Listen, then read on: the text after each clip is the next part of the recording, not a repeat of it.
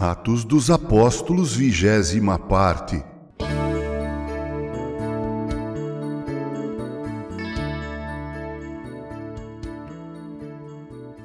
Antes de adentrarmos no nono capítulo propriamente dito, seria útil que fizéssemos aqui uma pequena recapitulação do que já foi visto nos oito primeiros capítulos do livro de Atos dos Apóstolos. Primeira observação: o livro de Atos dos Apóstolos foi escrito por Lucas, o mesmo que escreveu o terceiro evangelho. Somado o terceiro evangelho mais Atos dos Apóstolos, nós temos a maior porção do Novo Testamento que foi escrita por um gentio, ou seja, um não-judeu.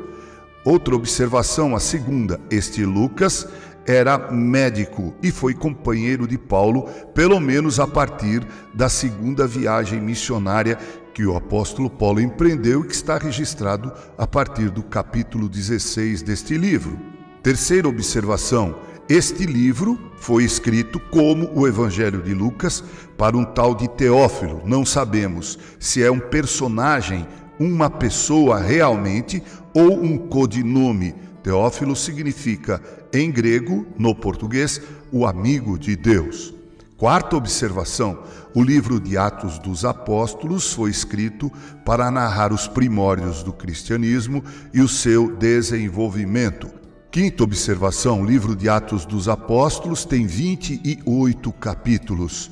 Sexta observação: até este capítulo, Todas as atividades giram em torno do apóstolo Pedro, que faz pelo menos quatro discursos, sendo que o resultado do primeiro discurso foi a conversão de aproximadamente 3 mil pessoas, que se somada às pessoas que foram convertidas quando ele pregou dentro do templo, perfaz um total de 5 mil pessoas sendo convertidas do judaísmo ao cristianismo. Sétima observação. No capítulo 6, temos aquilo que podemos chamar de a instituição da diaconia, ainda que em sua forma mais embrionária. O capítulo 7 narra o depoimento de Estevão, um dos sete diáconos, que acabou culminando com a sua trágica morte e sepultamento. No final do capítulo 7, mais especificamente no versículo 58, Saulo é citado pela primeira vez quando Lucas, o autor do livro de Atos dos Apóstolos, diz que deixaram aos pés dele, Saulo, as vestimentas de Estevão.